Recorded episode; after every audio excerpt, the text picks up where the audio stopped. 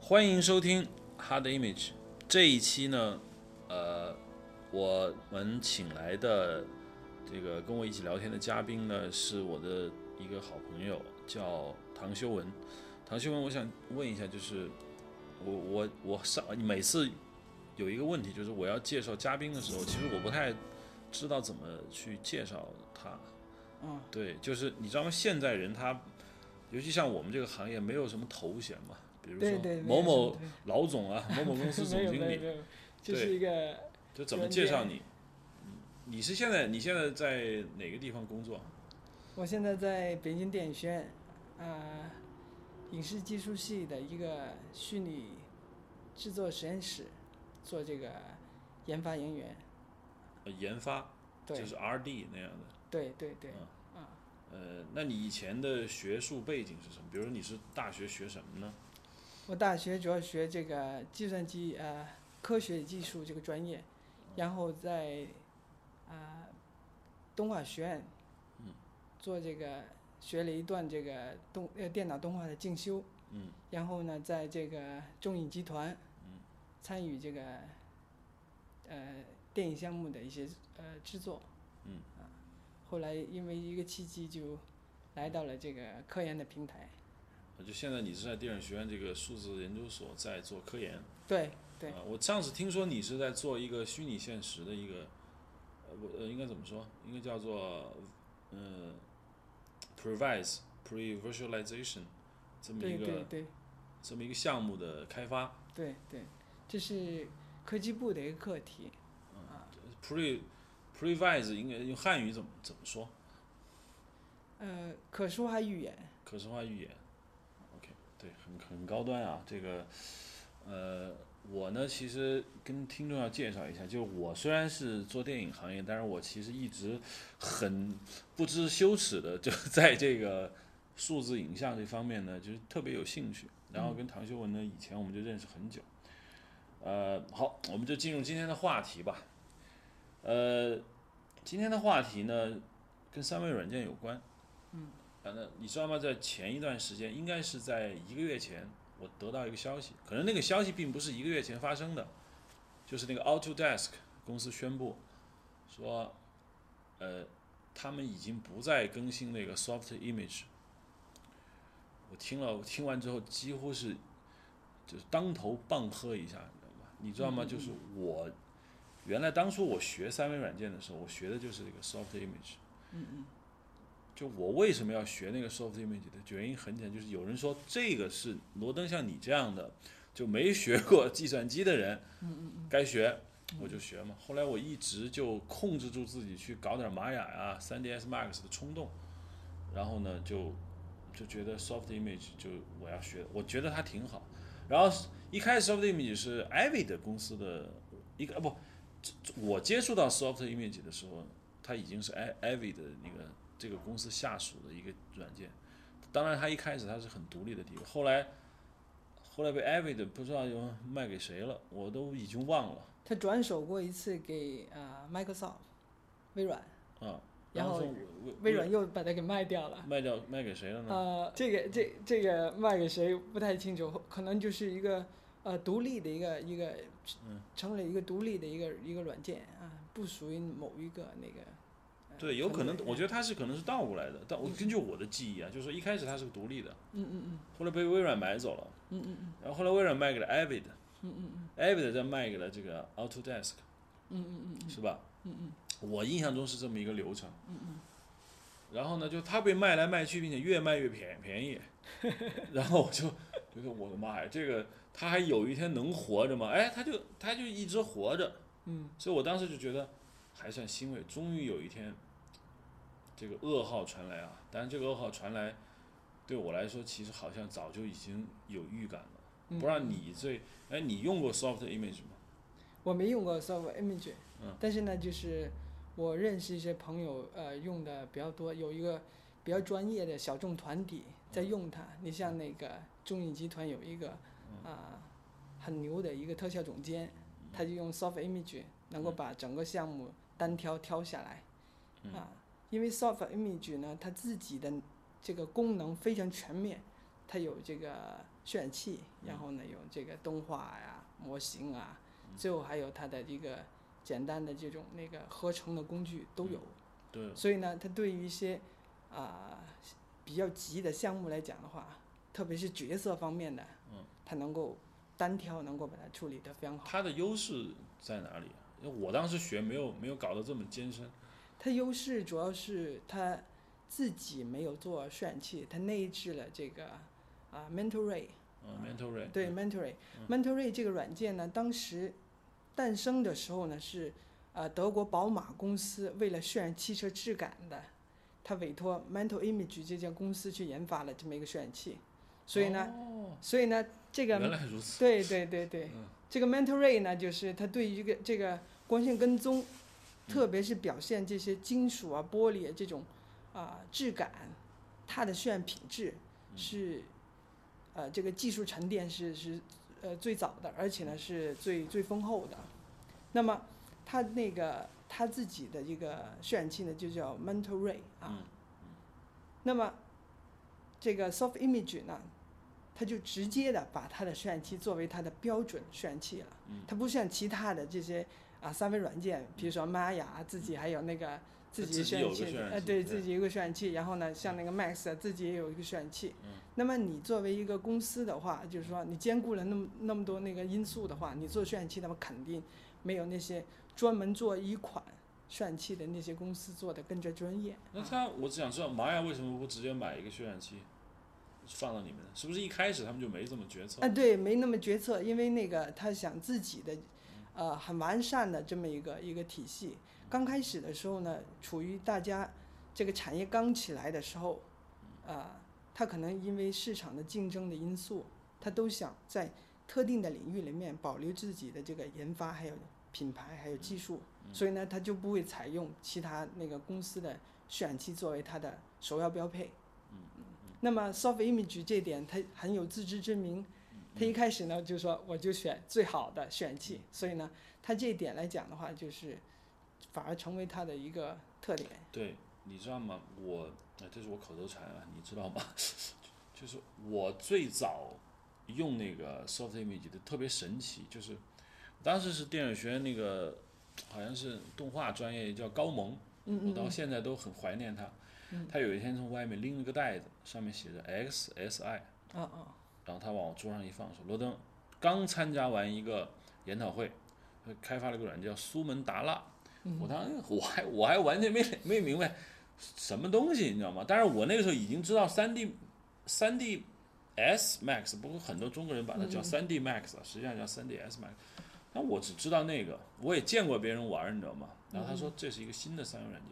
然后当时我还找他去学那个3 D S Max，他说你不用学了，你就学这个吧。当时他就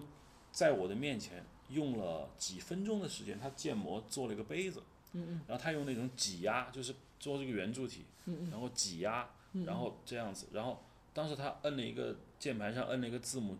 G，嗯，然后拉了一个框，嗯，我我当时觉得，我靠，这太神奇了，并且渲染挺快的，然后质量特别高，嗯嗯然后后来我有一次，当然后面我也用过玛雅跟3 D S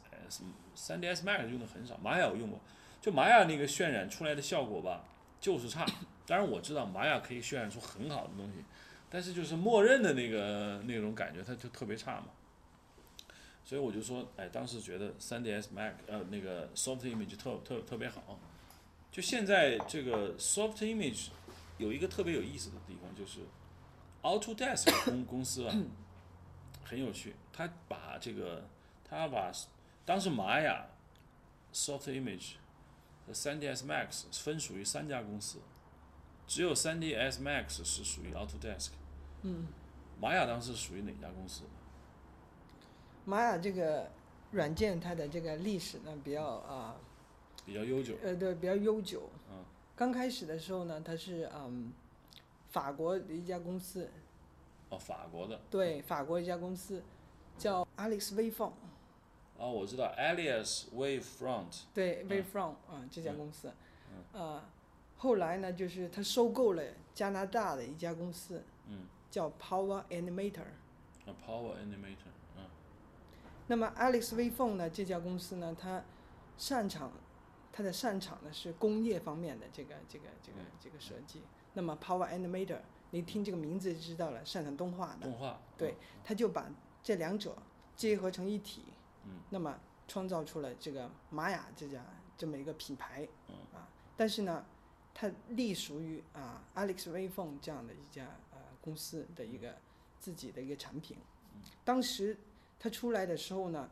它的这个售价是三十万美元，嗯啊，很贵的，很贵这个软件。然后呢三十万美元，啊，对对对对对，现在玛雅卖多少钱？好像呃，还现不到在十分之一吧。现在玛雅的官方售价有一个 unlimited 版本，嗯最高的一个标配大概是两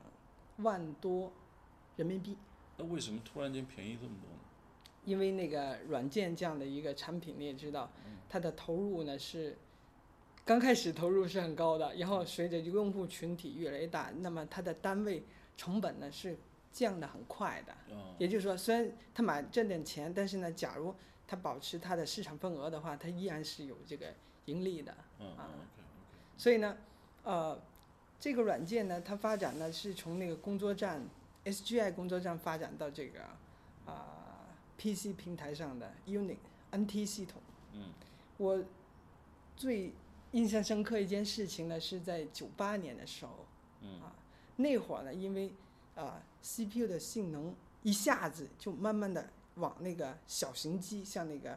呃 SGI 那个工作站靠了。为什么那会儿呢？那内存它有几兆变得几十兆了，这个内存可以出现了。然后呢，呃，慢慢的这个显卡，特别是显卡的加速，它越来越强大。那么工业界呢，就预感到这些个人 PC 可以跑这些以前在啊、需要 SGI 对对 SGI 这些工业级的这个大型机才能跑的软件。因此呢，在九八年的时候呢，就出了玛雅一点零这个版本。那么玛雅一点零呢，就是给 NT 用的。啊，当时呢，它一出来之后呢，就因为它全新的这样的一个啊、操作体验啊，还有它的能力，包括它笔刷、雕刻的功能，这些功能呢，在业界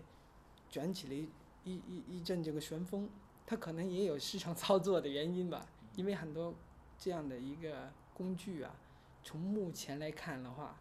可能并不是很实用。对，就是我觉得有那个雕刻，好像有个笔刷，我不知道现在呃哎，对对对，就笔刷功能。对，好啊像刷出一些花花草草。我记得我我对它的理解就是这样。当时是这样的，就是说之前做那个汽车，它需要一些那个用 NURBS 曲线，用一条线一条线来搭建整个汽汽车模型，它需要一些那个线条的搭建呐、还有这些呃倒角的连续性呐、这些操作是非常专业的，要懂数学，要有一些功课背景才能操作类似这样的一个软件，啊，像啊玛雅的前身 Alex 这款软件专门做那个工业呃，A- alias 对，对专门做这个工业建模的。那么它就是这样的一个操作方式。但是玛雅呢，它换过来了，就是你可以用艺术家的一种笔触去画，去雕刻一个那个 nerves 的球，一个 nerves 的物体，把它雕刻成汽车的样子啊，雕刻成飞机的样子啊，这样的一种方式呢，它跟泥塑的一种操作方式很接近啊对。所以呢，刚出来的时候就很令人那个那个印象深刻啊，印象深刻。那么它为什么能做到这么流畅呢？而且呢，能做的那么自如呢？是基于那个内火的 OpenGL 的技术啊，能够把它这个显卡 OpenGL 的技术呢，能够充分的体现出来。那么嗯这款软件呢，一下子就给那个三 D 界呢带来一股那个嗯，啊旋风。对一股旋风。对，一九九八年其实我有点印象，就是我那个时候在电影学院，我九五年进校嘛，那个时候在电影学院闲逛的时候，好像原来那个那个培训中心那个楼上挂了一个什么 Alias Wavefront 的培训班，对对对对，当时我完全没搞懂这两个单词代表什么含义嘛。嗯嗯九八年我们那个时候也上网，基本上也也不太 也也没有多少上网。对。很但是当时我印象中，Alias Front 上是一个，好像是一个挺高端的，一般人嗯根本没法用的一个东西。对对对，然后是对你说的印象，就是当时出现一个玛雅的时候，我当时第一印象就是玛雅，好像跟玛雅文文文化、玛雅文明有关吧？他们说、哦，这是一个三维软件啊、那我就明白。但是在那之前，我真就是说我唯一知道的三维软件就是那个三 DS Max。对对对，真有就三 DS Max 它大概用于什么样的一个途径，或者它的历史是什么样子？这里面就是有一些那个嗯，比较容易混淆的一个概念，就是 3DS 跟 Max 之间这样的一又个有不一样对，啊？那是怎么回事？呃，Autodesk 这家公司呢，就是那个啊、呃它的前身是开发这个 AutoCAD 这款软件起对家的，这个是很有名的嘛？很有名。嗯，它靠这款软件呢，就是那个呃赚了很多钱，早期的时候。嗯后来呢，就发现呢，就是慢慢这个世界呢转到了3 D，啊，因为以前的这个建筑表现啊，也因为机器没那么快嗯嘛，所以呢，就是只是做一些平面的结构图也 OK 了。但是随着这个技术的发展呢，3 D 的东西越来越多的时候呢，他发现呢，它的产品啊，二维的话，那么赶不上那个三维的潮流，他就很迫切的需要开发一款那个三维的软件，他就把它做出来了，就叫那个 3DS 啊。后来呢，就是因为 3DS 这款软件呢，它出来之后呢，就是它继承了它那个 CD 这样的一个风格。你说 AutoCAD 以前是个二维软件嘛？对对对对对对。就它它怎么去？它不是也要建筑结结构一个模型吗？那那是在什么情况下结构？还是它只绘制二维，就是类似于平面图之类的？因为 CD 呢，主要是用那个线啊，嗯用线来那个做这个结构图的、啊。那么它在着色上啊，从那个三维上的表现啊，各方面呢，就是啊，它无能为力的。刚开始的时候，但现在呢，这个 CD 呢，它也加入了三维的能力，但是呢，相对于专业的这种三维软件来讲的话，它还是不够的。所以呢，开发了这个 3DS 这个这样的软件。那么 3DS 是开发的时候呢，是它本来设计理念就是想承接那个二 D 的这样的一个文件，然后呢，它把转成那个三 D 的这么一个表现啊，因为它自身的这样的一个积累跟沉淀，你会发现呢，它还是要不要不过这个二维这样的一个痕迹，在渲染上啊，在动画上啊，这些能力还是不能够跟那些专业的三维软件那个比美。后来他就收购了这个 Micromedia 这家公司，它就是有一款叫 Max 这样的一个软件。 Micromedia 对对对，啊，哎，那个 Micromedia 是做 Flash 那个那家吗？呃，Micromedia 它以前呢有一个 Flash，后来被 Adobe 收购了。对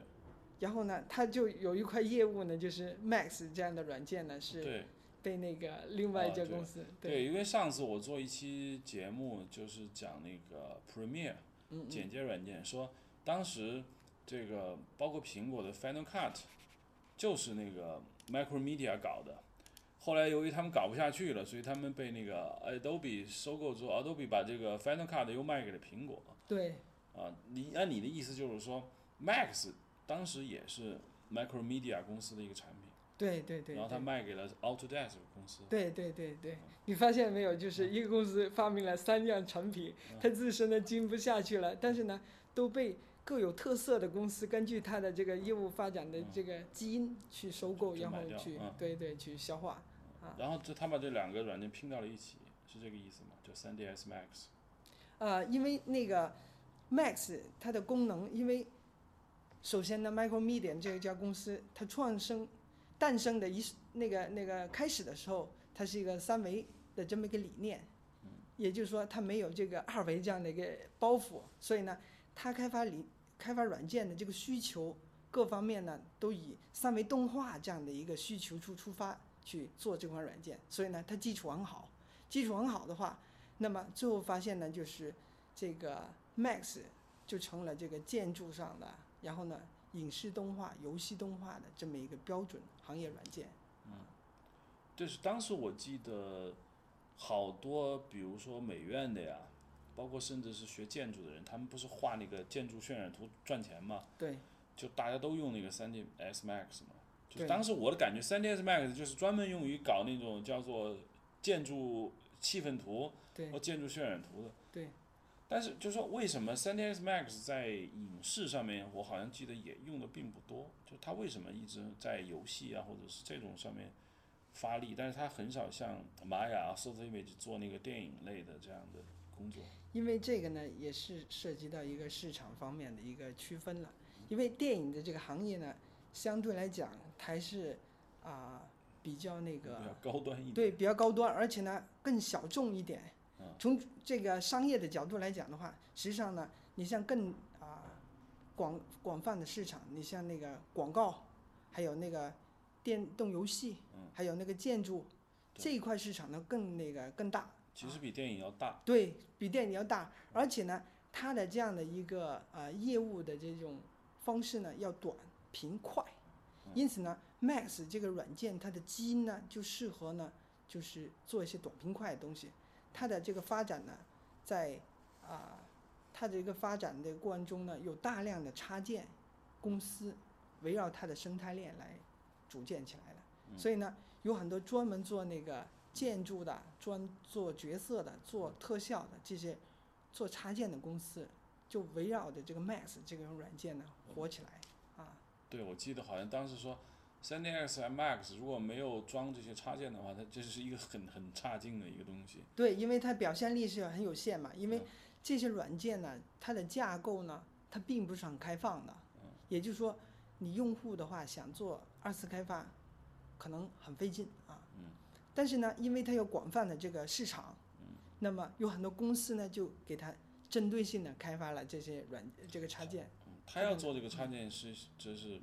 他需要拿到那个 Autodesk 公司的许可嘛？比如说给他开放一个接口让他做，嗯，它的这个许可呢是它的一个 SDK 啊，这些软件开发的开发插件呢需要一个那个啊开发包，这些开发包呢是免费的。嗯。那么你有它的开发包之后呢，你就可以给啊他开根发据。对对，就根据根据它的这个端口描述开发相应的这个插件。但现在很奇怪，就是这三个软件，就是我们刚才说的所谓三三大嘛，但这个三大到底是谁封的，我也不知道。就是 Auto，就是就 Soft Image，然后玛雅，然后是 3ds Max，现在就很奇怪，就就已经一统到一家公司了。嗯嗯嗯，就现在，包括 Auto CAD，现在已经全是 Autodesk 公司的产品。嗯产品，也就是说，基本上，呃，三维软件已经没有别的公司能够 存活了。嗯嗯嗯嗯。当然呢，可能还有一些三维软件，比如说，比如 Houdini，嗯，这个我是因为我有一个朋友在那个他在好莱坞那个迪士尼公司，他说他们公司就用那个 Houdini。呃，秀文是刚才呢，我们是从 Soft Image 的衰落开始说起的嘛，嗯嗯我们讲了这个 Soft Image 衰落，我们也讲了那个三大所谓的三维软件嘛，但是呢，实际上我们想讨论这个话题，肯呃，不是三维软件，我们今天的主要的话题呢是这个游戏引擎。你知道吗？以前我在玩游戏的时候啊，我就一直很好奇，你知道好奇什么吗？就是我当时在想，就这个就是曾经一开始我只是玩游戏，我并没有去想这个游戏是怎么回事。但是有一天我在玩游戏的时候，我在想，哎，为什么我在游戏里面能够开枪把一个东西打死呢？对我就我就一直很不懂，你知道吗？后来呢，我大概后来我就哦慢慢搞懂，原来人家叫游戏引擎，因为游戏引擎是是是可以实现这个功能的。对。那首先我现在就问你一个问题，就为什么我在拿一把枪的时候，对着荧幕上开一枪，那个荧幕里面的那家伙能能倒下，这这是为什么？这是游戏里面的呃人工智能技术。就我就是想通过这个例子呢，就是想来说一个概念吧，就叫做游戏引擎。嗯就是说，当然我其实本人也对游戏引擎有一些初步的了解，那么这个了解肯定跟你比肯定是差好远。那对于我来说啊，我不知道我了解对不对，就是游戏引擎大概的意思就是说，有点像一个大的三维软软件，嗯嗯。然后呢，你可以控制这里面的每一个东西，就这个三维软件场景中的所有的东西，你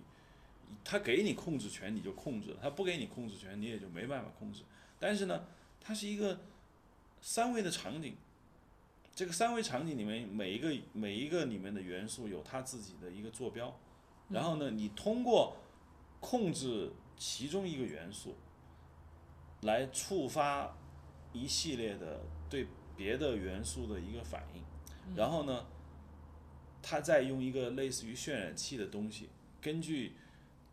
绑定在某一个特殊视角上的摄影机，然后再把你这个视视角摄影机所看到的一切渲染给你看，这是游戏引擎，是是这个意意意思吧？这里面呢，就是说呃，这是我的理解。这里面呢，就是我们来那个对比一下，就是嗯你刚才所举的这个例子呢，是之前的这些街机，就是八位机，当时呢是在那个硬件上把这些程序写到硬件里面的。嗯啊。那么这个八位机的开开发呢，很多时候呢是可能是用啊、Basic 语言啊，或者主要是 Basic 语言比较嗯那个那个呃简单的这么一种那个那个八位机用 Basic 语言啊，对对对，Basic 语言也能搞游戏吗？啊，对我对我那小学五年级学过 Basic，我觉得那那就不可能。对对，可以的，可以的，可以的嗯，可以的。那么你所讲的这个呃那些八位机的游戏，它呃就像我刚才所分析的，就是说打枪、发射子弹，然后呢就是感知这个被击中的这样的一个逻辑，所有的行为都需要程序员用代码来实现啊，这是在很久以前。在那个，比如说二十年前那些街机里面要要做的事情，嗯，那么在现代引擎里面呢，这些事情呢，它已经是不需要程序员来做了，这叫它已经把这些那个事件逻辑内嵌到游戏引擎系统里面，成为它的一个那个标准的一个反馈事件啊，你直接可以调用啊，就比是如说，对我我就说一下我的感受。当时我在就是我小学五年级的时候，我那个小学是一个县城的小学，很奇嗯嗯葩。就那个时候，我们那个学校居然有苹果机，一九八八年，嗯嗯嗯，苹果二，苹果二。对，我就我现在想想都非常神奇，在一个县城的小学，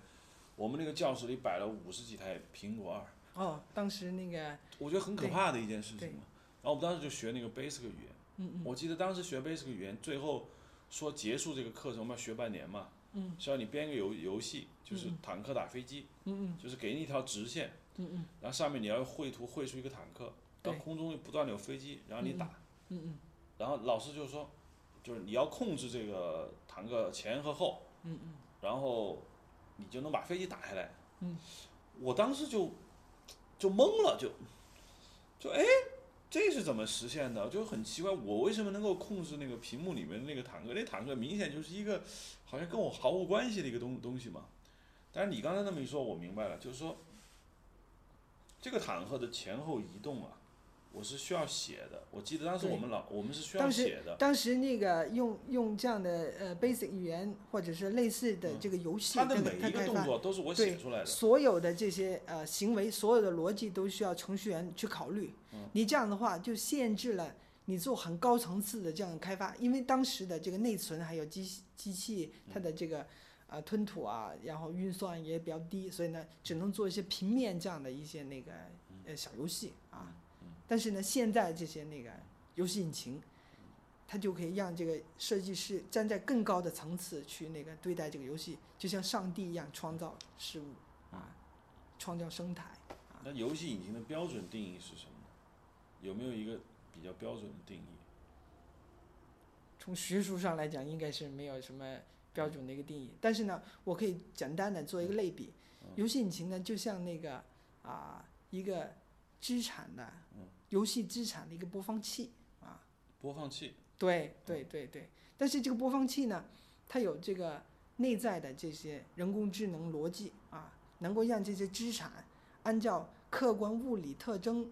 或者是客观的物理事实做一些自动化的行为。这样的话，你游戏设计师就可以把自己的创意啊，建立在一个真实的这么一个啊模型上做这个演绎啊。那么游戏引擎，现代的游戏引擎可以干这样的事，呃，游戏引擎一定是三维的吗？呃，也不一定是三维的。嗯，三维难道还有二维流行？二维只是渲染器的风格而言，但实际上来讲，游戏引擎它内部的这个人工智能所承载的这个责任跟义务，嗯，从现代的游戏引擎的概念来讲的话，都应该是一样，能够更真实的模拟真实，更真实的仿真现实啊。嗯呃他可以做这样的事，就那你说模呃游戏引擎是游戏资产，呃，就是我呃资产的意思，可不可以理解为元素？也可以一对，可以因为那么比如说理解嗯角色啊、对动画呀、对音乐呀、对或者是什么效特果呀、效对特嗯效就是啊这些叫资产，就是说对你理解为是个播放器，对但问题是，播放器对我的概念来说，就是我是不可以控制的，我只是看或者我只是听。嗯嗯但游戏是你可以你可以控制的。嗯嗯。那这个比喻是不是并不能涵盖这个游戏引擎的这样呃，应该是具有交互功能的这个播放器啊，具有交互功能？因为游戏引擎它有一个很重要的特点是它不能创造资产。我可以在游戏里，比如最近那个 Minecraft，不是在里头可以搭房子吗？哦，搭房子是这样的嗯，实际上房子的最基本原料，你并不是在游戏引擎创造的，是从外部导入的。你像 Max 啊、玛雅已经做好的，嗯，它这个原料已经做好了，就叫资产。那么，既然这个房子按照怎么去搭建，这是你这个玩家嗯去把这个现有的资产做一个概念性的设置啊，来创造的。它的风格还是遵循你导入资产的风格，你不可能变啊。那所就以嗯是说，我在游戏引擎能做的事情，就是我不能创造任何新东西，对对对对对对我只能对现有东西进行组合。对对对对，播放组合，对，那么前面我们曾经讲过，就是游戏引擎，嗯，它是一个类似于这种像三维软件一样的东东西嘛，嗯嗯嗯，就是说，三维软件呢，其实我在某一个窗口里面，比如说玛雅啊，我我在一个窗口里面，我也可以放一个球，对，然后我也可以放一个摄影摄影机嘛，对然后其实我是可以控制那个摄影机围着那个球转动的嘛，我可以对实时的去看，对，然后那个 OpenGL 它可以实时的给你看到就当前这个摄影机的这样的一个效果嘛，嗯嗯。从这个意义上来说，三维软件跟游戏引擎是不是有某种共通的地地方？呃，从显示的角度来讲的话，它是有共通的这样的一个啊呃一致性啊。但是呢，就是说从它的这个流程上来讲，是吧？从那个游戏产业的流程来讲，那么三维软件呢是处于初级阶段，你要创建一些最基本的元素。那么你把这个元素呢做好之后呢，导到游戏引擎里面，按照你的游戏逻辑去啊播放，去那个组织啊，形成特定的内在的游戏动画啊。那么这些游戏动画呢，也是基于三维软件提供的动画碎片组织调度形成的一个动画这么一个啊整体啊。所以呢，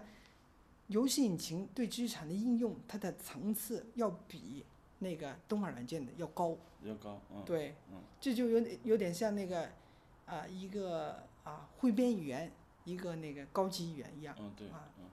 但游戏引擎是用什么语言写的？游戏引擎也是大部分也是用那个 C 加加来写，嗯但是呢，它的脚本，它的脚本呢有可能就是很多种了，有的是啊、Python 啊，有的是那个 Lua 啊，什么叫游戏引擎的脚本？因为游戏引擎它为了这个做界面，或者是做一些那个内在的这种游戏逻辑，这些游戏逻辑的话，它的搭建呢，它也是通过一些程序来描述才能够完整的。那么，游戏引擎你要是只通过它界面提供的那些那个操作的这样的功能，对于很复杂的游戏逻辑，它是无能为力的。所以呢，游戏脚本呢，就像对游戏呢做一个二次的开发啊，但是它的开发呢层次会更高，它只是资产之间的这种逻辑上的这种描述跟判断啊，嗯所以呢，它的运算呢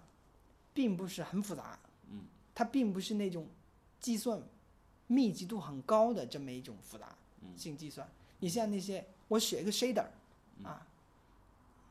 就是给游戏引擎多一种那个特效功能或者嗯多一种质感，这种开发呢，我们就必须得用那个 C 加加来写，嗯因为它对这个运算的这个效率啦、效能啊要求比较高。对，就概念又特又嗯多起来了。对对对对，就是什么叫写 shader，这又是一个需要解释的。因为游戏引擎呢里面的我们要模拟客观现实中包罗万有的各种现象、各种质感啊、各种光影。那么你发现呢，有些光影基于艺术的这样的一个需求，然后呢设计风格的这样的要求，它是啊很特殊的。在现有的这样的一个默认的这样的一个游戏引擎的效果库里面实现不了啊，这时候呢，我们就需要一些那个这个描述质感的一些那个技术。就是说，游戏本身的那个光影并不好，或许你觉得不好，对，没有没没没有符合我们的这个艺术要求，主要是艺术要所以你求。要替它完成这一部分功啊，能，啊对对对对然后你就要写一个 shader。对，一个 shader，那 OK，游戏引擎就是我不知道，普通玩玩游戏的人他是他是看不到游戏引擎的，他对看到的只是游戏引擎的结果。对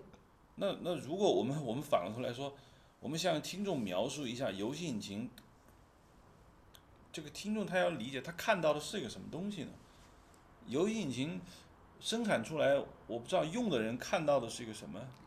看到的就是一个游戏画面跟可以交互的游戏规则，呃，看到了一个游戏画面，以及呃附带的这些可以操作的游戏规则，比如说按钮啊、嗯操纵杆啊，可以对里面的元素呢，按照那个特定的逻游戏逻辑嗯去进行那个操作啊。就是我可不可以理解为，就是对于听众来说，他可不可以理解为他看到了一个类似于 Photoshop 这样一个界面？就它里面有一些有一些场景已经给你放好了，嗯嗯，然后呢，Photoshop 有旁边有图层啊，呃，各种各样的这种这种操作的一些钮，你可以对里面的那些图形做一些控制。那游戏引擎是不是类似于这样的一个东西？嗯，你可以做这样的一个类比，但是呢，游戏引擎它嗯肯可定比能这个要复杂。啊它层次会更高一些啊，层次会更高，因为你有玩家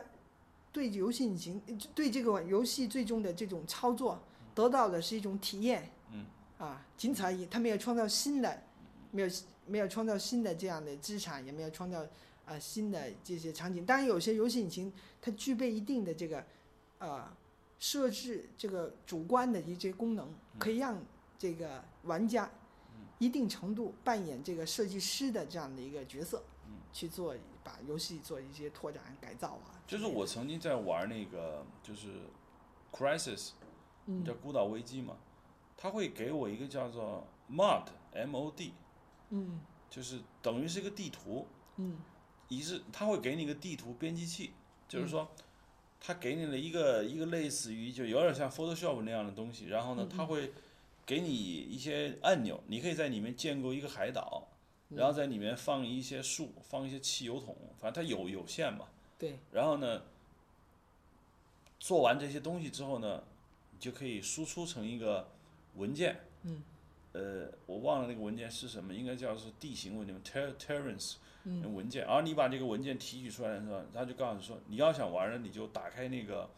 Crisis 的游戏主程序，嗯嗯，然后用那个控制台，那这都这就已经很高级了嘛。嗯嗯然后导入你做的那个图，嗯呃，你就你 OK，你就发现，OK，我我怎么在我自己做的那个图上可以开始玩了？对。那我想知道这个地图编辑器是不是就是游戏引擎？地图编辑器呢是游戏引擎工具的里面的一种功能，啊，嗯因为游戏引擎呢，除了就是说我之，呃之前所讲的，可以就是说可以播放啊，还有就是说可以那个安置这些那个设计这些游戏的逻辑以外，它还有一个很关键的这个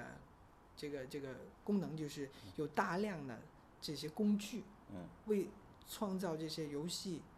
而而而设特定设计的这些工具。这些工具的好与坏，也决定了这款游戏引擎是否真的适合做游戏，它的生产力如何，然后呢，业内对它的接受程度如何啊，这都是非常那个相关的，而且这些工具的设置，它的难度比这个引擎渲染器的部分呢、它的设计的难度啊，还有投入的这个这个这个这个呃资源呢、一点不比它差啊，嗯而且可能会更多啊。那从什么时候做游戏要用到游戏引擎？就是说现在还有没有一种，我不知道，我知道现在可能就没有了。呃，就是从什么时候人们做游戏开始用到游戏引擎的呢？嗯，这个问题可能就是啊、当那个游戏越来越复杂的时候，对，有一天人们发现，对它已经不行了。嗯，要是全都纯是嗯代码的方式来讲的话就不行了，它必须得要诞生出游戏引擎的这么一个啊、嗯工具来辅助它那个那个制制作啊，就是我知道他曾经有一个很著名的一个三维射击游戏叫 Dome，嗯嗯嗯或者叫后来他的新呃后续版本叫叫 Quark，嗯嗯，毁灭公爵嘛。对，就那个是用游戏引擎做出来的吗？还是说他自己手写的？哦，不，手写 OK，完全用代码生成的呢？我其实对那个很有兴趣。据说当时那个 Dom 是那个约翰卡马克他们搞出来的嘛，嗯嗯嗯嗯，就他是就是世界上第一个三位，当时第一个三位应该叫做呃盟军司令部，还是叫什么那个叫嗯对狼穴勇闯狼穴，就这一类的嘛，嗯嗯，就是这是个迷宫，嗯嗯，然后你就进去，然后里面会有一些怪物蹦出来，然后你枪把它打死嘛，嗯嗯嗯，这个我听说他并不是用游戏引擎做的，嗯嗯嗯。他完全是自己用 OpenGL 或者是 OK，我不太懂，就是用代码生成的。这里面呢有一个很有意思的这么一个啊、呃逻辑，就是说游戏引擎的诞生，有你像那个《孤岛危机》是吧？你像 Cry 这款引擎，它诞生的就是因为 Cry 这款游戏而诞生的。它是先有游戏，然后呢，在游戏的创作的过程中，它需要有需求了，它开发了这样的一个引擎，然后呢，让这个游戏做出来。所以发现呢，哎，这款引擎呢，它比较那个适合做这样的游戏，然后呢，成了一个独立的产品，游戏变成了这个游戏对引擎。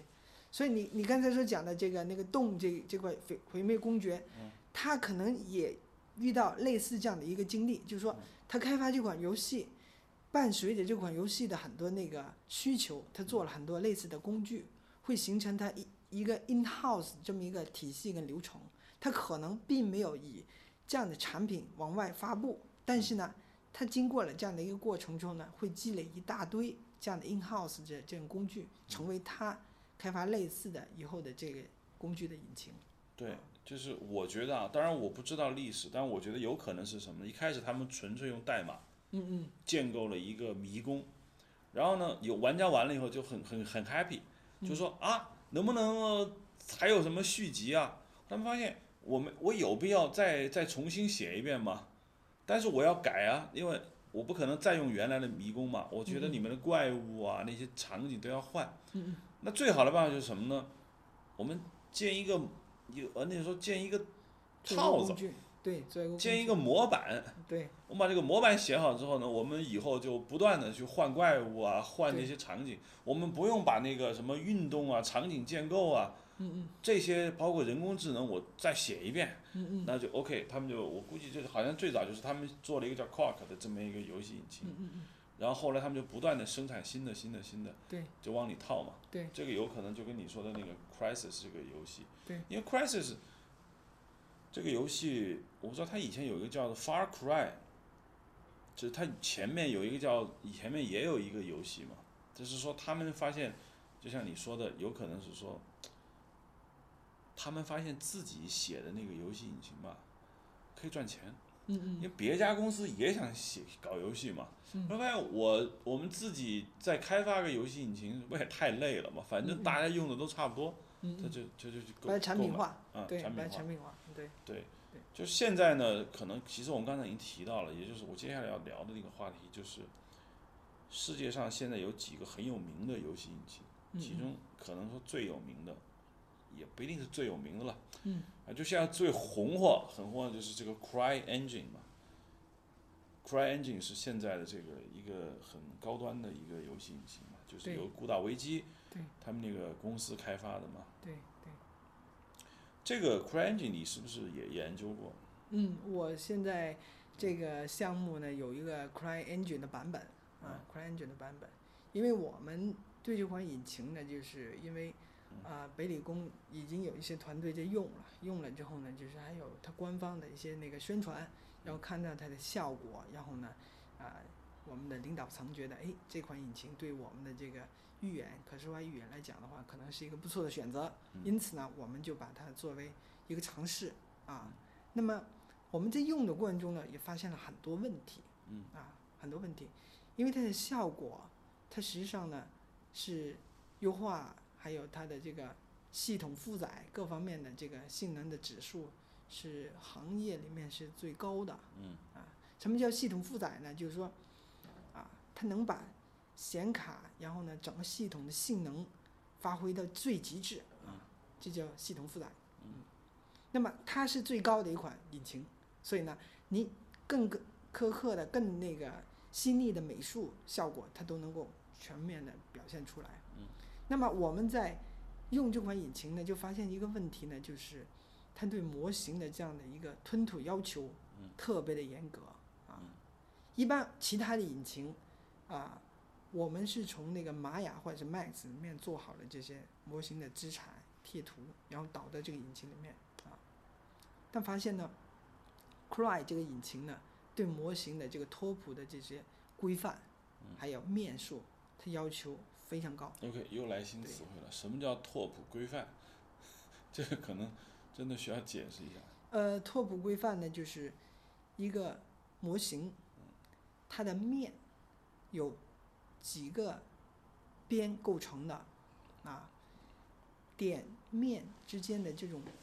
连线的这种方式啊是怎么样的？就是说，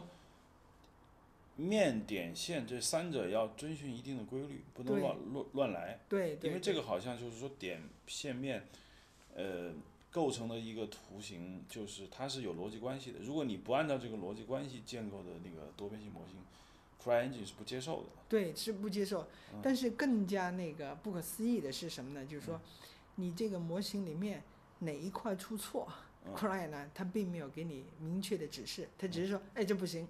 这样的话你就必须得对它进行很细致的这样的查找啊。就是你不知道哪儿出了错。啊，对对，它这嗯它的这个呃显示呢，可能就没有说哎哪哪个面哪个面什么的，嗯我我不认你修改一下，你针对性的改一下不就可以了吗？嗯但它没有，这样的话，我们就会在一个模型里面找这些那个啊脱谱不符合要求的这些东西呢，就是花了很长的时间。嗯，啊嗯那么这一块呢，是一个非常那个大的这么一个工作量啊。呃，我听说了，就是说，呃，CryEngine 能接受那种，就是你让多多边形不是建构了一个封闭的一个一个一个一个有体积的东西吗嗯嗯。 ？CryEngine 能接受那种凹下去的那样的多边形吗？啊，你要是只是从那个啊、表面的形状来讲的话，这是呃你区分不了它究竟能够就支持是那有些有些多边形就是处处都是鼓出来的嘛，嗯嗯嗯还有一种多边形就是说它它表面会凹下去，也就是说，嗯，有一些顶点和中心位置它是不一样的嘛，嗯嗯嗯，啊，这个它能接受，嗯这个这个是没问题的。就是说我举一个他们不能接受的一个例子，当时我倒了一辆那个越野车，嗯它的面数呢也不多，也就一千二百个面。那么我死活倒不进去，那么我就采取的策略呢，就是把它给拆成一块儿轮子啊、嗯方向盘、椅子、窗户，一点点把它给拆拆拆拆拆下来。嗯最后呢，我把问题定锁定到一个很小的一个内部的小零件儿。嗯这个小零件儿呢是四个点，嗯四个点的话，实际上呢就有四条边。嗯它本来呢就可以形成一个合法的面，嗯但是呢，它特殊在于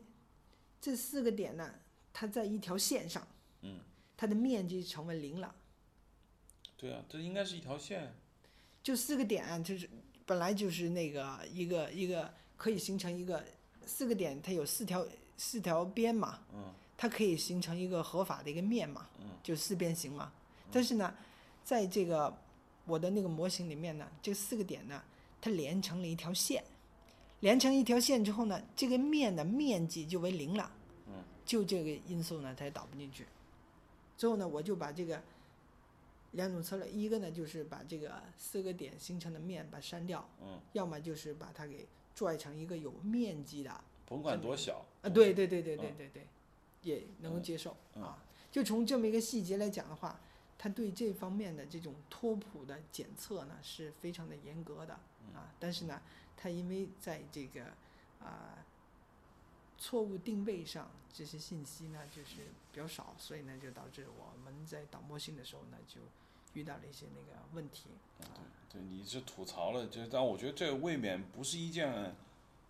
好事，对，因为我就会发现呢，因为它的这个整个负负载系统负载，还有它的这个高质量表现，是基于就是说我非常严格的这样的一个模型的基础上的。实际上，从很规范的这样的一个啊游戏公司来讲，这样的一种严格的这样的一种啊对嗯风范，对它的整个投资回报是最高的。对，嗯我觉得他这种严格要求吧，其实也反过来倒逼那一些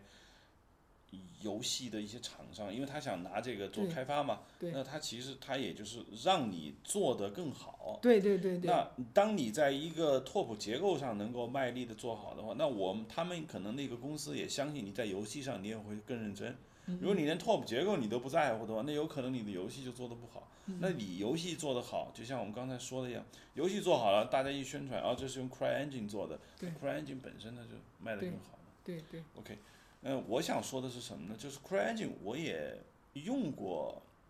一两次。嗯嗯就我为什么会用呢？就是我被 CryEngine 首页上的一则广告吸引了。他说，好像 CryEngine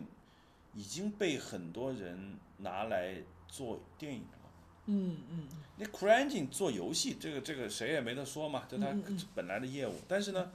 我在它的官方网站上看到了一个短片，大概只有五分钟，是一个小姑娘在一个树林里面漫步，嗯那个镜头就跟着那个小姑娘走，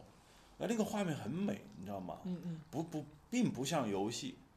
但是呢，它就是用 CryEngine 做的。嗯嗯嗯，那我看到这个这一个视频之后，我就申请了一个 CryEngine 的开开发者账号，然后我就下载了那个 CryEngine 的那个，我不知道我下载那个东西算不算游戏引擎，嗯还是说我我在 Cry CryEngine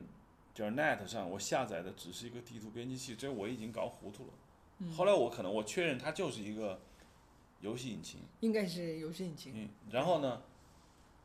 我发现那里面真的可以做电影，为什么？因为嗯嗯 CryEngine 所产生的那个画面啊，嗯嗯太好了，嗯嗯嗯，就它很电影化，对，但是呢，它又是实时的，嗯嗯嗯。这不不，它并不需要你去渲染几个小时，对，那所以就形成一个话题，我们嗯得嗯说一下这个话题，就是说，游戏引擎是实时渲染的嘛？对。但是实时渲染目前据说也不支持光线跟跟踪。对。不支持呃光量子渲染嘛？应该嗯也不支持，那个耗的资源更更大嘛？嗯。也不支持我们说的那个辐射度啊，嗯辐射，度。对，但是呢，我们在玩那个 Cry Crisis 这个游戏的时候，尤其是我记得第二集就是纽约那个场景，那夕阳光照，觉得很电影化。我想知道，嗯他为什么能够实时造出那么漂亮的画面？他是不是嗯嗯，用过了什么技巧？这里面也涉及到 Cry 的一个核心技术了，就是啊，Cry 这款引擎呢，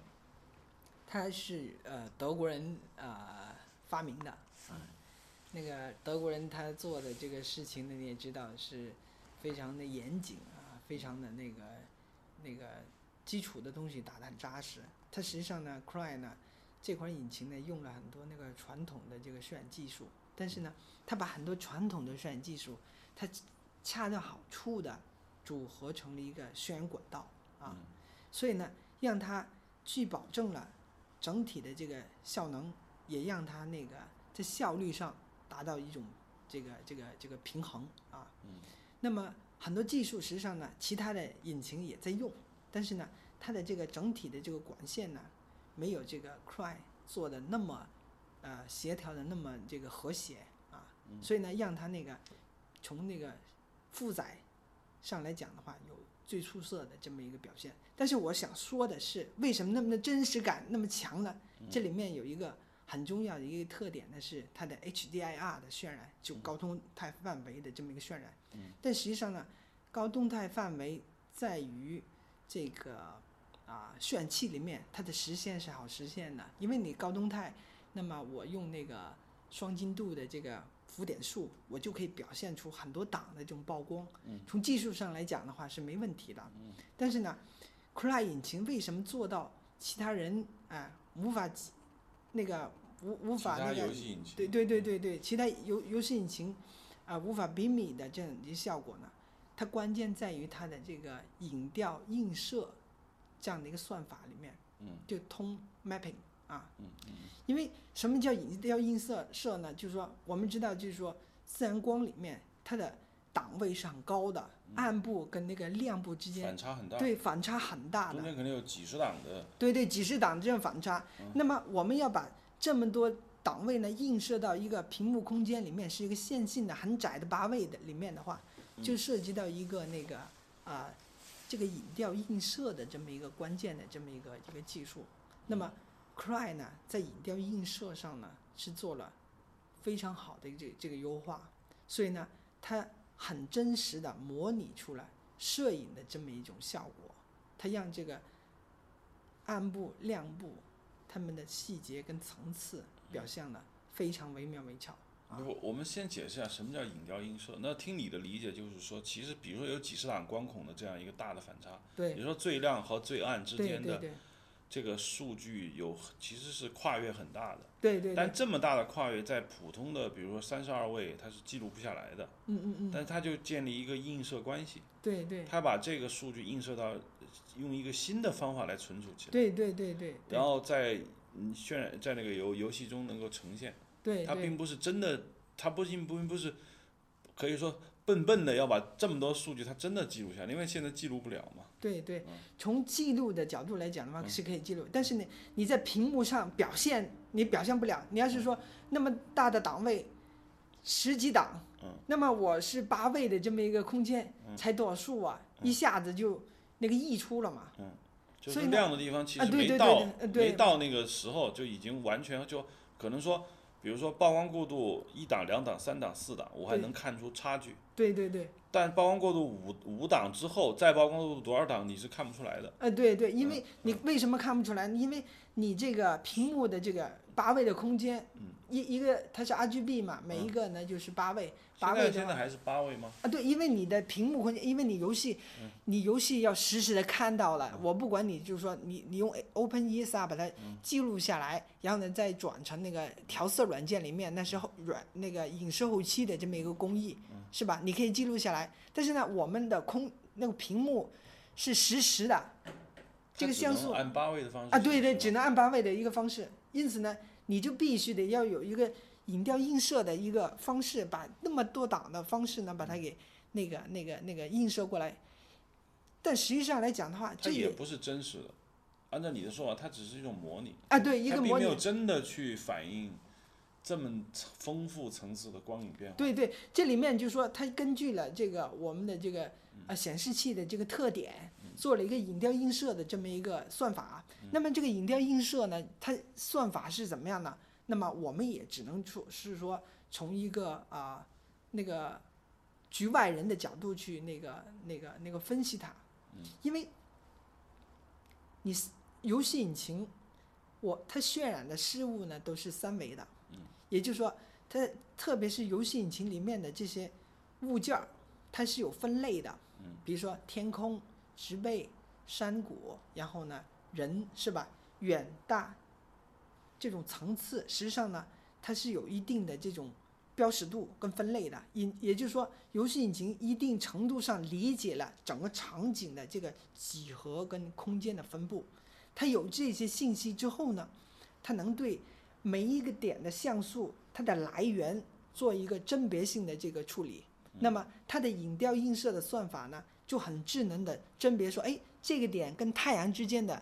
位置角度是怎么样的，然后这个点呢源自某个角落，它的这个暗部信息呢会档数很低。那么怎么样去把这些信息呢，从整个画面的这个整体来考虑，那么把它给映射到一个很窄的范围里面，那么这一点来讲的话，他做了很多这种针对游戏特性的这么一种考虑啊，所以这些工作呢，它并不是很难的事，但是呢，它做的很细啊，很细，所以呢很严谨，最后呢，它这一点上呢表现呢就很出色啊，哎，CryEngine 我看见，就上次他们做了一个演示，就是它可以演示一个光球嗯嗯能够进入到一个空间里面，然后你可以控制那个光球，嗯嗯那那个光球可以产生各种各样的，比如说阴影，嗯嗯然后体积光，嗯嗯，然后包括各种各样的那种东西。但是实际上，我们一向认为这个是在实时渲染中是没办法实现的。实际上阴影是可以的，它用的是嗯 Deep Map，就是深度贴图的方式。什么这个叫深度贴图？呃，深度贴图呢，就是呃一个光打在一个物体上，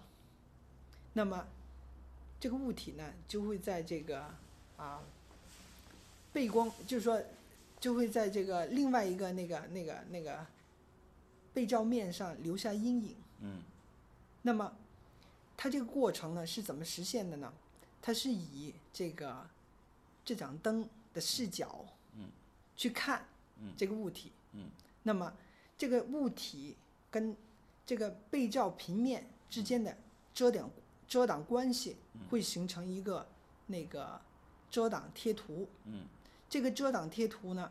就记录了这个灯与这个物体以及被摄面之间的距离信息。嗯，它就根据这个距离信息来判断，嗯，哪一块儿是处于阴影，哪一块儿处于这个阴影之外、嗯啊。它有了这张贴图呢，就可以实时的去模拟这个就是说阴影，随着光源的变化，对它能够实时计算这个阴影贴阴影贴图的对位对置对，对然后再对给你显示出来。嗯对对，它根据这个阴影贴图，因为这个阴影贴图呢，从这个技术术语呢叫做深度贴图 （deep map），、嗯深度贴图，它记录的是这个背光面，嗯，跟这个相机之间的这个距离，嗯嗯，它是这张贴图呢，它是有分辨率的。嗯那么，当我们做很大范围的这些那个光照的时候，它会产生很大范围的这些阴影。嗯，那么你的这张贴图，它的内存管理要是不好的话，那么你就很难做超大规模的这种阴影。举个最简单的例子，就是玛雅，它玛雅也可以做实时的这样的一个贴图，但是呢，玛雅只能做啊、几百平方米的这么一个小区域的这些深度贴图，嗯，因为它的贴图的分辨率呢只有那个八零九六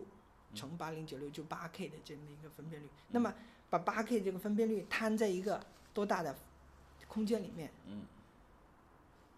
它能有多少这个分辨率嗯就只能有这点，你要是说我把它摊成几公里。嗯或者是十几公里，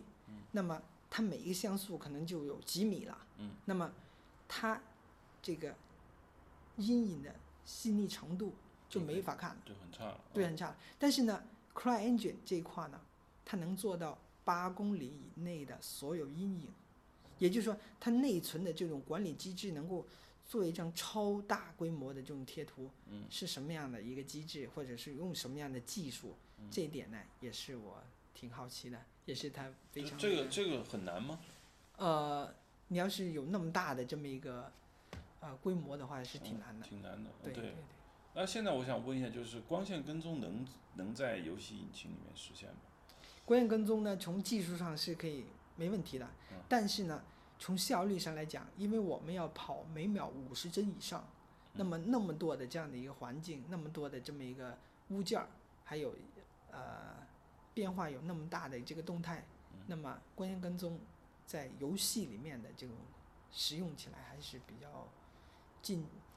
近近期还可能不现实。你是说是 CPU 不够快，是这个？不，是，现在的光线跟踪呢，大部分已经移植到 GPU 上了。嗯，它用很高端的显卡，依然是很难达到这么丰富。就换句话说，显卡还不够快，呃，对，显卡还不够快。但它理论上光线跟踪是可以实时的。呃时尚呃光线跟踪你足够快的这样的一个一个选那个那个那个机器的话，实时是没问题的。对，就现在我就一直有个疑惑，就是说实时跟非实时，实际上只是一个事情的两种表述方式。我觉得任何一个东西，只要是 CPU 或者是 GPU 或者是 GPU，无论是什么，只要是一个算法能够算又算得足够快，对，但它就是实时的。嗯嗯我们现在所谓的非实时，只是说，因为它算得不够快，嗯嗯所以你感觉上它花了一段时间，嗯嗯然后就效果就很好嘛。嗯嗯，那实时的东西呢，就是说效果并不好，那是对因为对它来不及。对那如果有一天，我们假设啊，硬件的指标可以不断的往前推的话，对，那实际上任何一个算法嗯都是可以实时的，嗯。可以可以这么说吧？对，可以那么说，但是，呃，硬件它的这个增长，它也有极限的，因为我们根据那个光线跟踪所带来的这个计算法度，发现呢，它是呈几何级的这种递增，几何级的递增的话，那么它可能就是那个指数化变化了，但是呢，我们 CPU 还有 GPU 它的这个变化呢，可能是线性的这么一个递增，一个几何级的递增跟线性的递增，你会发现呢。就线性永远赶不上。对，赶不上这个这个几何级的这个这个指数递增的这么换一句话个，说，如果一个光线跟踪，我们对它的要求一高起来，它的这个运算量是按几何级数涨，啊，对对对对对，而是而硬件它的这个速方法度，是对线性，啊是对是代数级数增长的。对对线性增长的，可所以能比如说，我举个简例，可能听众会比较了，会比较形象化一点。比如说，呃，光线跟踪有一百个光源，嗯嗯是吧？对我们现在可以做光线跟踪。当我涨到两百个光源的时候，那计算量就不是乘以二倍了，嗯也可能乘以十二十倍，或者是乘以多少倍，对是吧？它不嗯对是乘二的关系。对但是一个芯片，我这么做，我的密度，我的芯片扩大一倍，对面积扩大一倍，可对能它它的运算量可能是两倍，对那也可能它也不也不是纯粹就是线性，但是它是赶不上对你说的这种对于算法的这种需求。对对对，法度对对啊，对。那现在比如说有没有什么技术是能够模拟光线跟踪？它并不是真的去算光线跟踪，比如说反射、折射，嗯因为我在那个 CryEngine 里面看到大量的折射，比如说你站在河边，嗯，你把脚踩在河里面，嗯嗯你从你低头看，嗯你就看到那种折射效果，嗯嗯就你的靴子在水里面是一种折射的效果。嗯那嗯它那个是怎么实现的？或者说在计算机图形学上有没有什么别的办法？他说好像是靠像素晃抖还是什么办啊法？它可能是嗯做一个镜面，镜面呢就是把这个人反射下来之后呢，因为这个面呢，我可以贴一张那个变化的 NURBS 的图这个图，就是说我让这个面这块面呢按照那个波纹的晃动，那么。你实际上呢，就是说，你 NURBS 反射你的这个这个这个图形呢，是一个那个依次的计一个一个计算，不是光线跟踪的。那么，但是呢，它反射看出来的效果呢，我加入了这样的一个晃动，那么表现出折射的效果，这是一种间接的一个啊、模拟啊，它没有用实际的这样的一个就是说，其实很光多线跟游踪戏上你我们对看到的很多很美丽的那种效果，对，大部分都是等于是坑蒙拐骗来啊的。对对模拟模拟对，那我有一个呃可能上升到一定理论的问题，就是说，对于人类来说，他看的只是结果。嗯那么，如果模拟和坑蒙拐骗能够完成效果的话，嗯嗯，还有必要去做物理真实的这样的计算吗？这个问题呢，就是呃还是有有必要的，因为你通过这个模拟的方式实现了一种那个啊、特定的效果，你发现呢，你在模拟的这个过程里面，你需要设计的，这个设计的投入的成本是不低的。你真实的这个光线跟踪，还有真实的这样的辐射度啊这些算法的话，那么它能够实时的反馈你的这个效果表现，它不需要你的设计，也就是说，只是同样的效果，只是让谁来分担的问题，让机器分担呢，还是让设计师来分担？嗯，是这个问题。你要是说纯那个模拟，那么设计师呢，可能就需要很多那个他非要常想累办法。嗯啊，对，想办法，对他想想办法去去对实现。你要是说要算法要关键跟踪去做，那么纯机器了，那么人就解脱了。人就解脱了。嗯对对，可以做更高层次的这个事我听情。说现在有一款渲染器是完完全全的物理真实的这样一个渲染器，是不是有这个？我上次记得 Maxwell 这个渲染器，我用过，嗯嗯嗯就算一个灯泡嘛，嗯嗯它算记了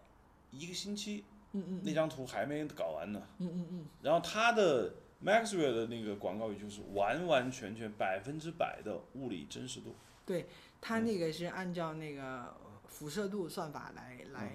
来计算的。他认为就是说光是一种能量，然后呢我传给它，然后呢它有衰减，然后呢又有反弹，反又射，嗯有反射，然后呢，就像呃那水波一样涟漪去扩散到整个场景里面，嗯每一个点呢都受到特定能量的影响，最后表现出它的光啊，还有它的这个辐射的能量嗯对。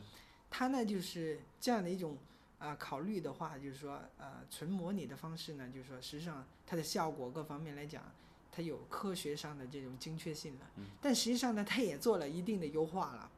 就是说如果按照对用对来对的话，对可能不啊，不是对对对对就对可，能还要更久的时间。对你按照硬来的话，你想完完全全模拟真实感，那么你发现的这个算法呢，从啊、时间复杂度还有空间复杂度来讲的话是不可想象的，因为还有大气的这种折射呢，是吧？还有这种折射度，它随着密度各方面它是变化的，还有很多很多很多的因素，还有材料特殊的这种反射，你还有测它，所以呢，从工程上工艺来讲的话是啊、无法实现的一件事。那么 Maxwell 这个引擎呢，它可能就是说把一些那个辐射度的概念用上去了，然后呢得到一定的效果，然后那个最后的效果呢也能够反映它的真实的但其面实貌并对不是它标榜的对百对分之对百，对对，因为我当时在想，计算一个光源发射出多少光线呢？嗯，理论上是无限量的，对对对但是你不可能给计算机一个指令说无限量的给我算，那就那这事儿就就没对完没了了。它是呃，因为它是这样的，就是说在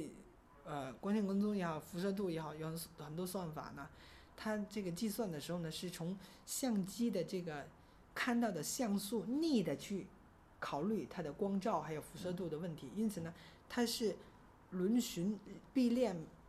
呃，这个便利便便利每一点的像素，然后呢，根据这点像素逆出它对应的光照的信息。嗯因此呢，从复杂度来讲的话，它是降了很多那个没必要的这样的一个渲就染，你看渲不染到的地啊对方对对，它已经就不算了。对对已经不算了。但是呢，就是这样，它依然是非常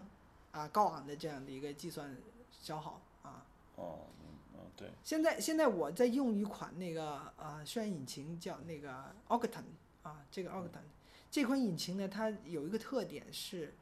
全是基于那个 GPU 来计算的，嗯啊，它可以模拟渲染的呃那个摄影的很多那个特性，比如说那个鱼眼的镜头很漂亮的这样的畸变啊，还有很漂亮的景深，还有那个呃反正很漂亮的运动模糊，它所有计算全部是依赖 GPU 啊。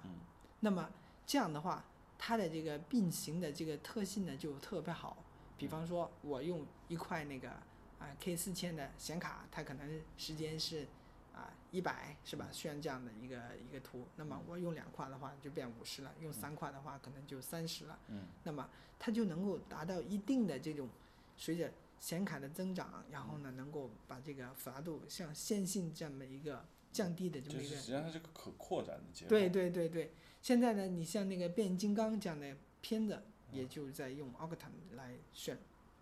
Octane 支持大部分的这种光照的模型了，比如说光线跟踪。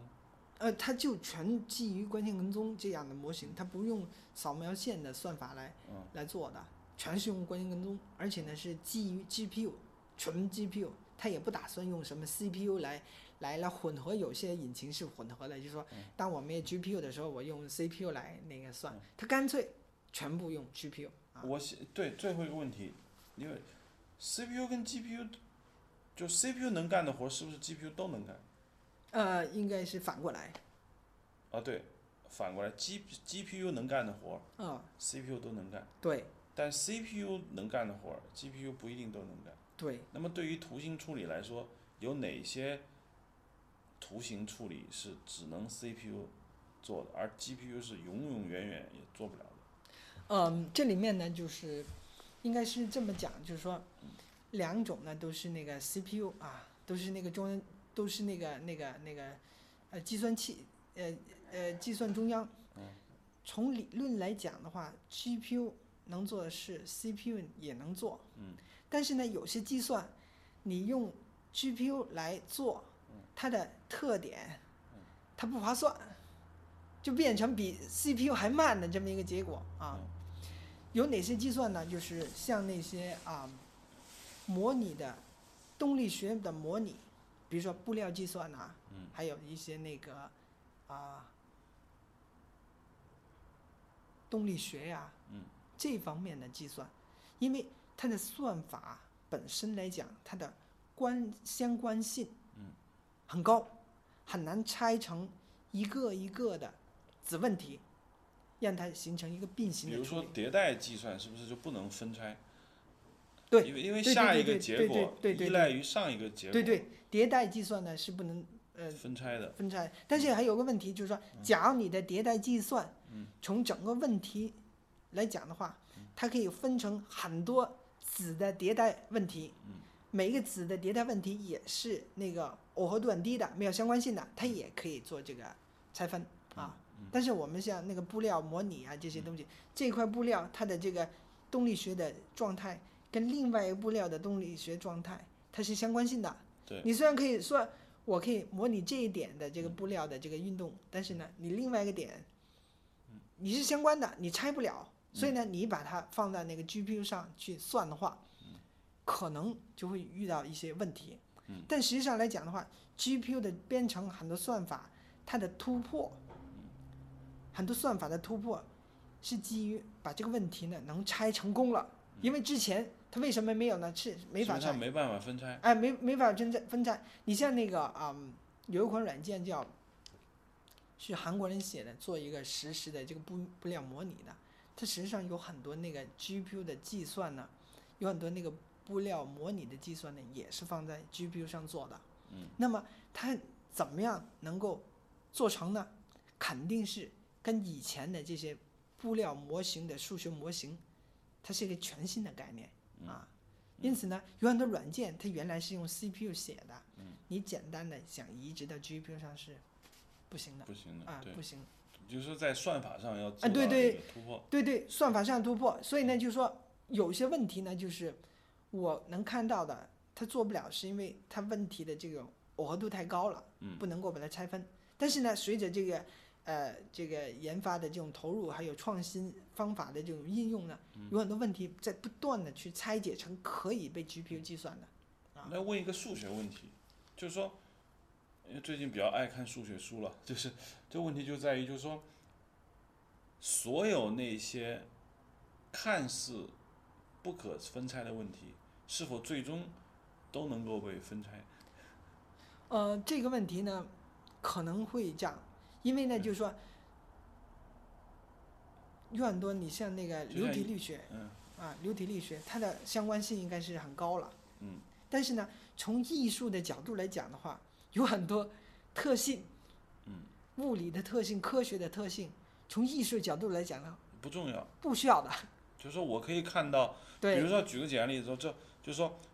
大海上面的每一个浪对的生成是由于其他浪的相互作用产生的。对对对但是呢，如果说我们算法是错的，对这个浪和那个浪没关系，对，从艺术角度上看来看是也可以以接接受的的，那么就可以让 GPU 去算了。对对对但对，在实际上呢，每一个浪绝对不是它单独，它必须要跟所有的浪的那个。形那个成生相有一互种关关系。如果真要那么算的话，这这事儿就大了，就对就就算不完了，对，就这个意思。所以呢，就是说，在很多艺术上的这种算法呢，它是根据我们的艺术效果上这种表现来做了一定程度的优化。你像那个流体力学就是很重要的一个一个一个例子，因为当时呢，流体力学呢，就是说刚用于 CG 行业里面根本是没法用的。为什么呢？因为它的边微分方程啊，它的位置量啊，它计算的要求还有稳定性太高了嗯。用这些小型的这些 PC 机根本是不可能的。嗯，你要想模拟这些那个最精准的这些流体力学的话，必须用巨型机或者是那种那个啊超级阵列啊、嗯那么来计算嗯啊。那么，但是呢，就是爱丽丝爱丽丝微缝里面有一个科学家叫 John，他当 John 对对约翰。嗯，John，啊嗯啊，这个 job 呢，就是在那个九八年、九七年的时候呢，就是把这个方程呢做了很大的一个优化，嗯他把那个它的动态行为作为它的这个啊最终的一个约束条件，嗯最后呢实现了在手机的这么一个 CPU 实现二维的这样的一个啊流体力学的这个计算，啊嗯，它已经把很多科学性的这种模拟。科学科学上的这种特性把它去掉了，它把方程组呢做了大量的这种瘦身和优化，嗯用几十行代码就把它写出来了。嗯所以他已经就是放弃了啊对物对理对的对真实性，对，但是呢，从艺术效果来讲的话，你嗯看比不那出个来，对，还快，哎还快，对，啊、嗯所以艺术上的很多算法呢，就是这样的一个、嗯一个在现实的这个模型基础上呢，做一定的优化，做一定的限定，哎，最后发现呢效果很好，而且呢也符合了在这个并行计算这么一个计算体系，所以嗯呢现在的这些那个流体力学啊，还有这些那个啊布料模拟啊，还有一些动力学模拟啊，这些过去觉得哎呀相关性那么那个那个复杂的，都纷纷的有了一些近似的能够。用于这个并行计算的这个算法。 OK，我觉得这个话题啊太大了。本来我是想聊这个 CryEngine 的游戏引擎的，结果呢，就我们就聊着聊着就聊到了这个很多，嗯，关于渲染包括呃 算法的问题。嗯，OK，那没关系，呃，我觉得这个话题呢还可以接着往下聊，因为我们已经聊了一小时零一分了嘛。嗯，我觉得一次性聊完，可能这个话题要聊三到四个小时，我们可以把这个节目啊，把它分拆一下。对，那今天呢，我们就聊到这儿。我们可以下次呢，我们再找时间，嗯，沿着我们今天呃，就是聊的这个话题吧，我们游可以戏接引着擎嗯啊、接着往下聊。我们下次还可以通过游戏引擎，因为游戏引擎有很多话题。对第一个就是我们刚才，其实我们是怎么过来的？我们刚才的话题是从为什么游戏引擎能够做的那么逼真，对还能够同时的实时运算嘛？对。呃，那 CryEngine 是做了哪些优化？嗯但实际上呢，这个话题就就联系到我们说的就我就是帮流体流体啊，对那么 GPU 计算啊，它对做了一些优化。对。那么下次呢，我觉得我们还可以回到这个这个 CryEngine 上，因为嗯 CryEngine 呢、是一个非常优秀的这么一个游戏引擎，其实它里面还有很多话题嘛。嗯嗯嗯、包括还有一些其他的游戏引擎，就嗯嗯比如说那个就是呃 Unity 啊，啊，对是吧？还有很多，包括那些很酷炫的那些，就是以大游戏厂商都用过的。嗯同时呢，我还想关于对计算机图形学的很多方方面面，其实我们刚才说的这些算法，嗯嗯嗯，也是一个很大的一个话题。对，渲染器，嗯，你刚才说的，比如说从 Mentoring 说起，我们刚才已经提到 Mentoring 这个渲染器，然后呢，你又提到一个 Octane 那个渲染器，我又提到一个 Maxwell，嗯然后呢，现在好莱坞又用了一个叫 Arnold 嗯嗯这个渲染器，其实我们还可以说很多。OK，对我们今天呢，只是我们这个计算机图形学的第一部分，呃，因为我们这个播客，嗯，Hard Image，我当初在创办的时候，我已经贴了一个布告，我说我们会聊电影摄影，我们会聊影像艺术史，我们会聊图片摄影。嗯同时，我也我们也会聊计算机图形学。虽然我不是干这个的，当时就有很多人反馈说啊，你们要聊图计算机图形学，呃，我要听，我要听。然后呢，我们 OK，我们今天是第一期，也呃，我们下次肯定还会请唐秀文老师呢，